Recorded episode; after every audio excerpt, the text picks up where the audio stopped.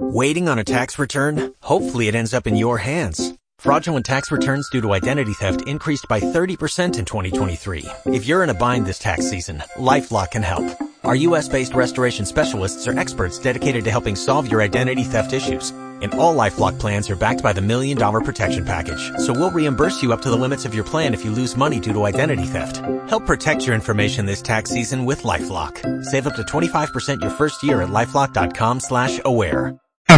sobre su definición respecto de esta intención del gobierno nacional de modificar la, la justicia y que Nelson muy bien estaba detallando eh, la incidencia de la justicia federal en el orden de republicano de la vigencia de las autonomías provinciales con sus propias justicias y que la justicia federal apenas alcanza a un 5 o 6% del total del servicio de justicia a nivel de, cada provincia, pero le decía, doctor, cuando se cortó el audio, que el proyecto del gobierno nacional no solamente eh, impulsa la renovación de la Suprema Corte, sino también la creación de una cantidad impresionante de juzgados federales y le decía, creo que hasta en el CUI van a poner un juzgado federal.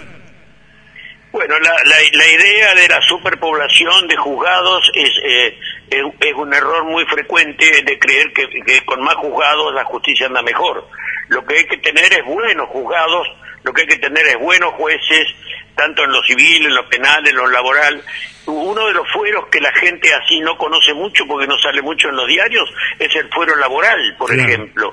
Este, ¿qué, han hablado en Buenos Aires del fuero laboral? Ni lo deben conocer. Además, no deben conocer ni siquiera el fuero laboral de cada provincia. Río Negro fue pionera en materia de juicios laborales este, cuando en la nación eh, estaban eh, em, empezando recién, igual que, por ejemplo, los recursos de amparo. La Constitución de 1958 en Río Negro establecía el recurso de amparo varias décadas antes que en la nación hubiera regimentado el mismo recurso. Eh, le, quería decir, alcalde, que lo que estoy diciendo del 6%, 7% de incidencia de la justicia federal en el servicio de justicia de la República Argentina, computando todas las provincias, por supuesto, no, es, no es un dato actual, es un dato que yo lo vengo trabajando. Eh, eh, en 1995, pleno gobierno de Menem, se hizo un concurso en la Nación donde estaba establecido, eh, justamente el concurso era eh, vinculado con el mismo tema que estamos hablando ahora, la eventual reforma y la eventual modernización del Poder Judicial. Eh, nacional sí este en ese en ese ese concurso yo yo participé lo gané y fui a defender esa tesis a el National Center en Williamsburg en Estados Unidos este, en 1994. Acá, eh, justamente antes de hablar con antes de hablar con usted, tengo en mi mano la publicación que se hizo en la revista La Ley, que era una revista en ese momento muy importante.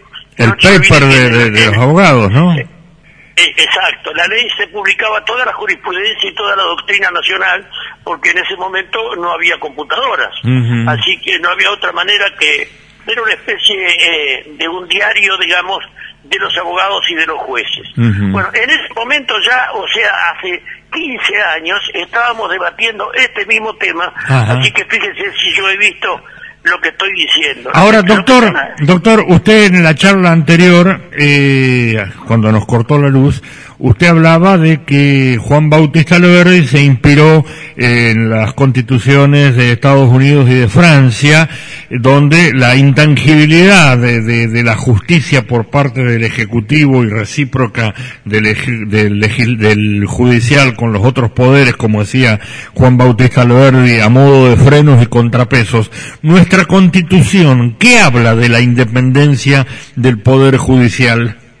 Y la, la constitución nuestra está sacada casi literalmente de la Constitución de Estados Unidos. Y el modelo de poder judicial, no se olvide que Estados Unidos también es una confederación con un gobierno federal y gobiernos provinciales o, ellos no le llaman provincias, le llaman estados, por eso son Estados Unidos. Bueno, acá serían provincias unidas. Claro, nacimos como provincias unidas del Río de la Plata, claro. Exacto, es, lo mismo. Sí, ahora doctor, desde mi condición asnal, ¿sí? Eh, digo, eh, la intangibilidad de, de, la, de, la justicia. Entonces yo entiendo que tanto Menem como todos los que se metieron con la justicia eh, en alguna medida cometen eh, actos anticonstitucionales. Por supuesto, esta, esta reforma es inconstitucional. No se olvide que el Poder Ejecutivo acá, con un comité asesor en los que está nada menos que el defensor penal de la vicepresidenta de la Nación en proceso. No estoy hablando ni bien ni mal de la señora. Correcto, sí, Estoy puntualizando un hecho objetivo. Una condición, exacto. Está procesada está procesada y tiene un abogado que la defiende, como todos los argentinos y con todo el derecho. Bueno, pero no es ese hombre el encargado de llevar la lapicera para diseñar este este convenio. Es como poner poner el zorro adentro del gallinero. Y sí. Este, él él no, o es desleal a su clienta o, este, o hace lo que manda la Constitución. Le comprenden las generales de la ley, le comprenden las generales de la ley, como diría cualquiera ante el menor juicio, lo primero que le preguntan, ¿no? ¿Para qué correr ese riesgo si tenemos tantos abogados y tantos juristas en la Argentina? Yo creo que pero lo, primero que hay que poner en, claro es si en este momento donde tenemos tantos muertos diarios, tanta gente sin trabajo, tanta gente con hambre, tantos negocios cerrados, este es el momento de venir a discutir este peregrino proyecto de la reforma judicial, que además es mentira, no es la reforma judicial, es la reforma de una parte de la justicia federal. Y nos van a inundar de jueces federales con un costo que la República Argentina también es inconveniente. La República Argentina está endeudada eh, a, límites insospechados.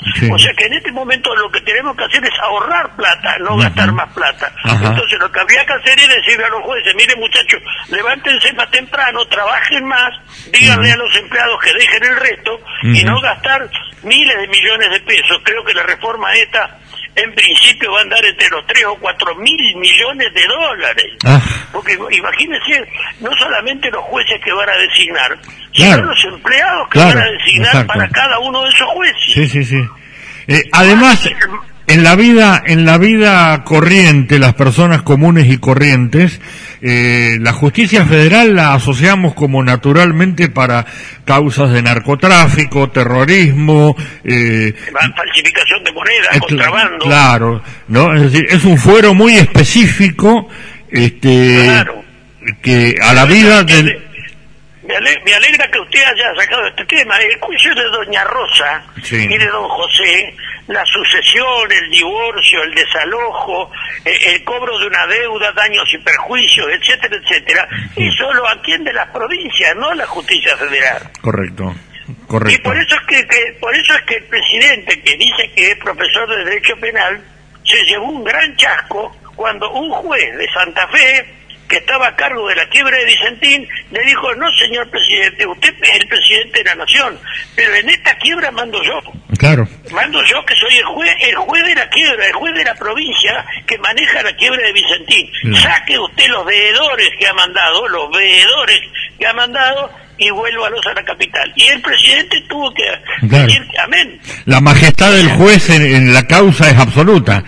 Claro, porque ahí sí que no, ahí queda clarito que el juez que quiere puede. Los jueces que dicen que no pueden son jueces corruptos o jueces vagos. Timoratos. El juez que, el juez que quiere puede, porque tiene un enorme poder. Lo que tiene que usarlo es con una gran sabiduría, con grandes conocimientos y con mucho trabajo.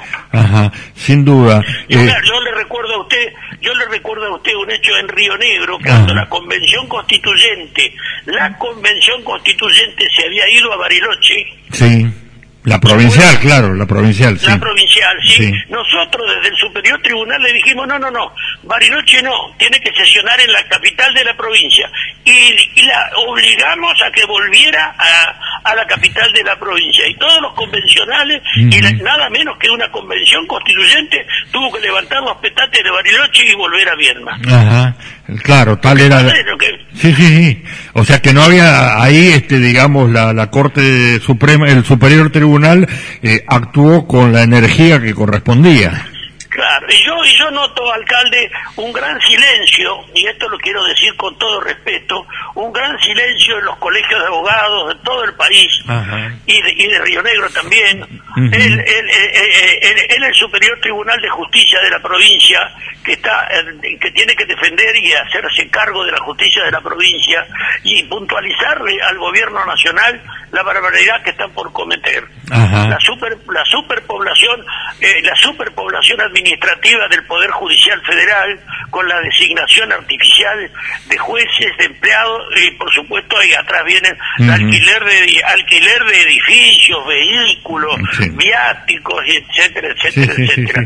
Es, es un disparate. En un momento en que la República está en quiebra y en un momento que tiene muertos todos los días por efecto de una pandemia. Me parece. Y se está cumpliendo, se está cumpliendo categóricamente aquel viejo dicho que cuando la política se mete en los juzgados, la justicia huye por las ventanas, ¿no? Sí, sí, sí, claro. Bueno, es, esa, esa es la idea. Yo podría hablarle a ustedes tres horas de la reforma judicial, pero lo primero que le señalo es la inoportunidad y el desconocimiento que revelan estas personas. Creo sí honestamente, creo honestamente que va a ser bastante difícil que pase por la Cámara de Diputados. Creo que en diputados mm. No, no, no lo veo tan claro el asunto, no lo veo como eh, que, haya, que haya coincidencia en la Cámara. Eh, doctor Echarren, doctor Echarren, nosotros todas las mañanas con Carlos Aguilar, periodista titular de informativohoy.com.ar, el diario digital pionero de San Antonio, compartimos lo que le llamamos el pase, ¿no? Y ayer Carlos eh, explicaba el mecanismo de gestión de leyes dentro del Congreso, un toma y daca que yo te doy, vos me das. Y el gobierno nacional, con las provincias asfixiadas, ¿No es cierto? Lo primero que hace, levanta el teléfono, Arabela querida, ¿cómo estás? ¿Qué es de tu vida? ¿Cómo va la cosa? Ay, Alberto, yo, estoy de acuerdo con usted. Yo creo que en, el Congreso Nacional hay una enorme eh, hay una enorme negociación de las voluntades parlamentarias, pero que cada uno se haga cargo de la vergüenza que tiene que tener por hacer porquerías. No sé si me explico. Sí, pero la vergüenza prescribió, doctor.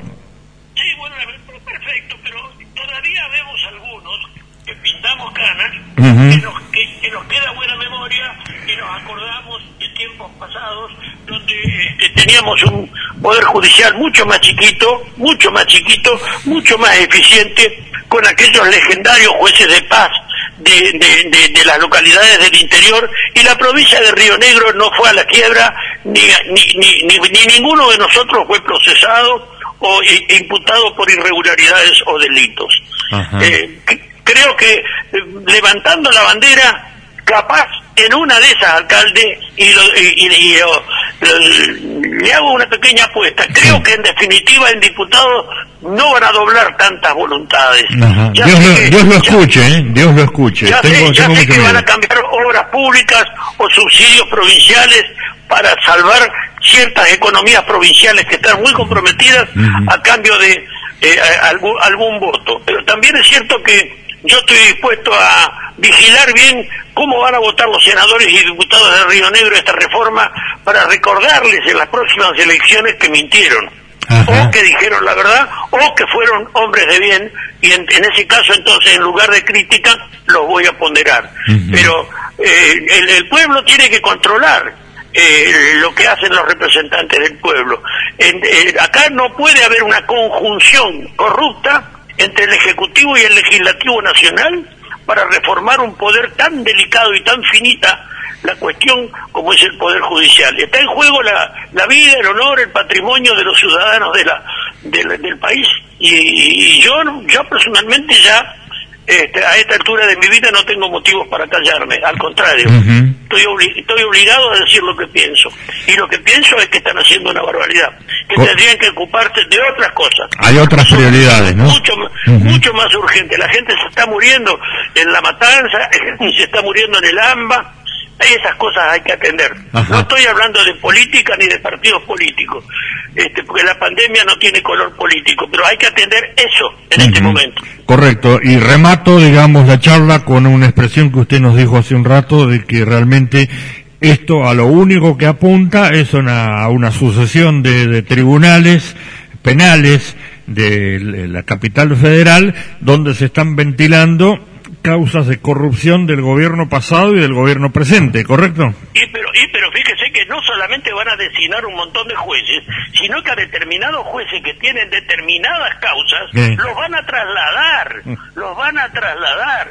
O sea, hay jueces que tienen causas delicadísimas de corrupción, donde ya está avanzada la investigación y en la mitad del río le van a sacar el expediente a ese juez, se lo van a dar a uno nuevo que no conoce el expediente para que lo siga lo siga eh, en beneficio de, este, real, realmente un desatino, no, no, no, no, me, no me parece de ninguna manera correcta esa posición.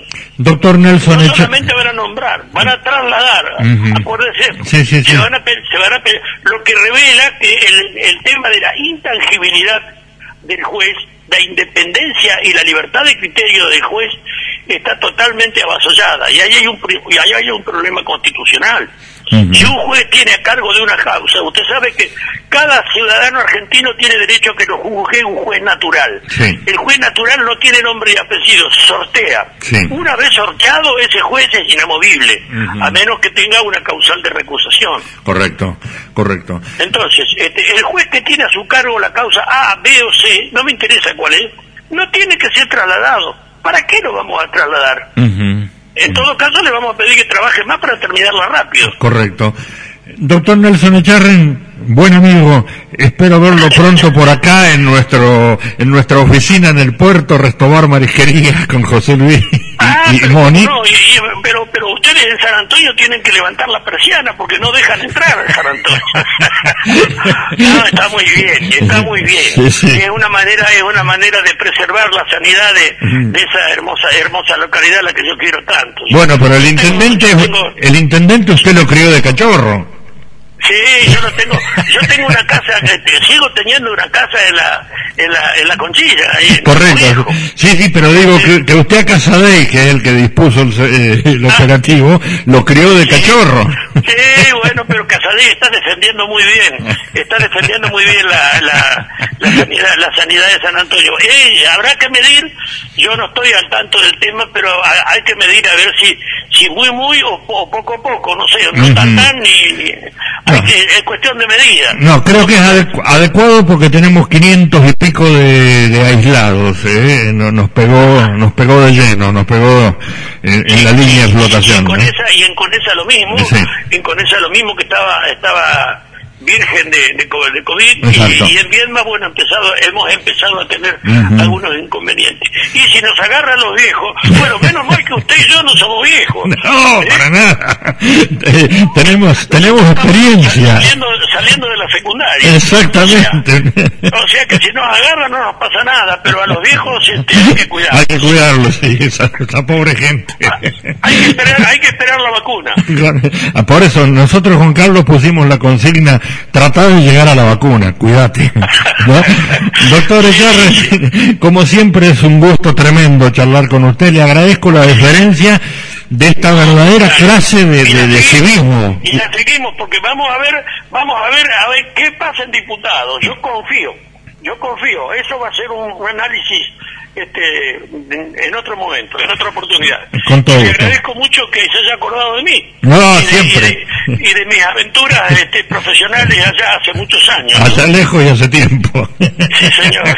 Un abrazo grande, doctor, muy atento. Un abrazo y, y saludos a los amigos ahí en San Antonio. Gracias, doctor. El doctor Nelson.